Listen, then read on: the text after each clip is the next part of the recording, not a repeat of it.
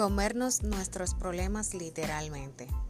Es el tema que vamos a tratar hoy en Hablemos y Escuchemos. Bienvenidos, soy Maciel Geraldino y espero que lo disfruten y que podamos sacar una reflexión sobre este tema.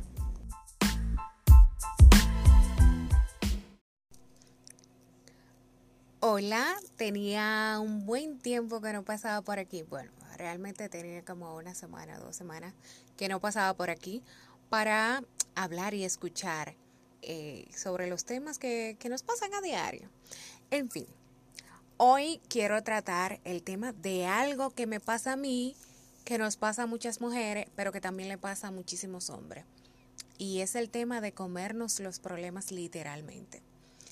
Definitivamente es un es un asunto, un problema, una situación que, que nos embarga a todos en algún momento de nuestras vidas, quizás por no encontrar la manera de cómo salir de ese problema o de esa situación en la que estamos pasando.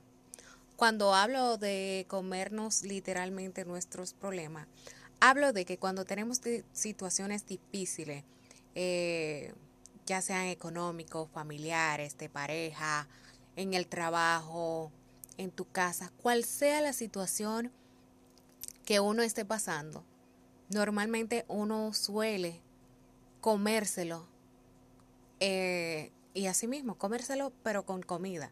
Nos atragantamos la comida, la comida es como nuestro desahogo, la comida es como nuestro relajante, la comida es como nuestra forma de, de decir, bueno, ok, eh, tengo este problema, pero ok, déjame eh, comerme esto y esto me va a hacer olvidarme de esa situación en este momento. Y sí, en ese momento, pues nos hacíamos hasta llegar al extremo de prácticamente vomitar de, de la llenura, de la satisfacción que nos da ese momento la comida, ya sea el chocolate, ya sea la bebida, ya sea los dulces, ya sea la pasta, cual sea lo que nosotros llenemos ese vacío eh, emocionalmente tratando de o evadir el problema o de no saber cómo resolver esa situación o de no saber cómo enfrentar ese problema. Y, y mira, lo comparto con ustedes porque a mí me pasa y es algo que me está pasando.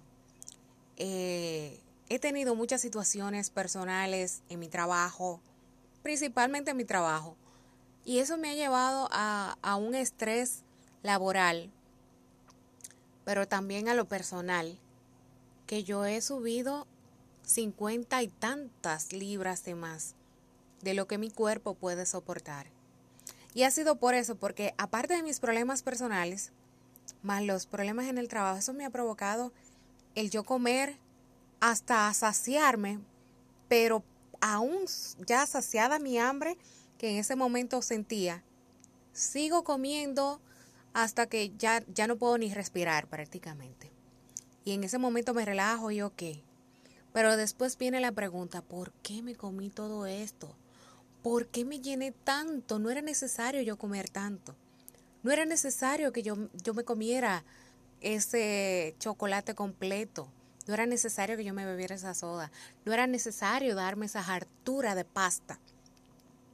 No obstante a esto, vienen entonces los síntomas de tu querer vomitar, de tu querer eh, como meterte la mano en la boca y sacarte toda la comida que te comiste, porque sabes que te va a hacer daño.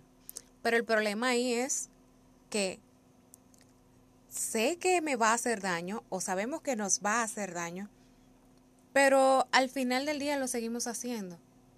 Y entonces nos estamos comiendo los problemas ¿Y qué estamos haciendo? Multiplicando los problemas.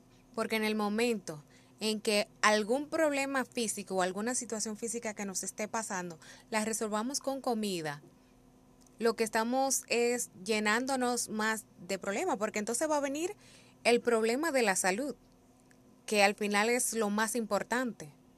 Porque un trabajo tú lo puedes cambiar, o te pueden cambiar, te pueden cancelar, whatever. Pero tu salud, eso no lo repara nadie.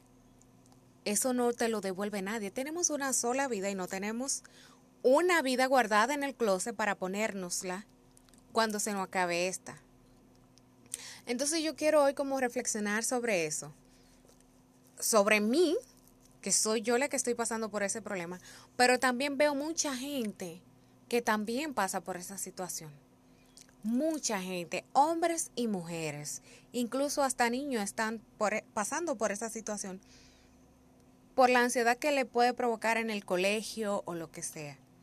Entonces, vamos a ver, a buscar la manera de cómo nosotros resolver nuestra situación física que tengamos en el momento, pero también cómo podemos detener el, el no comernos nuestros problemas.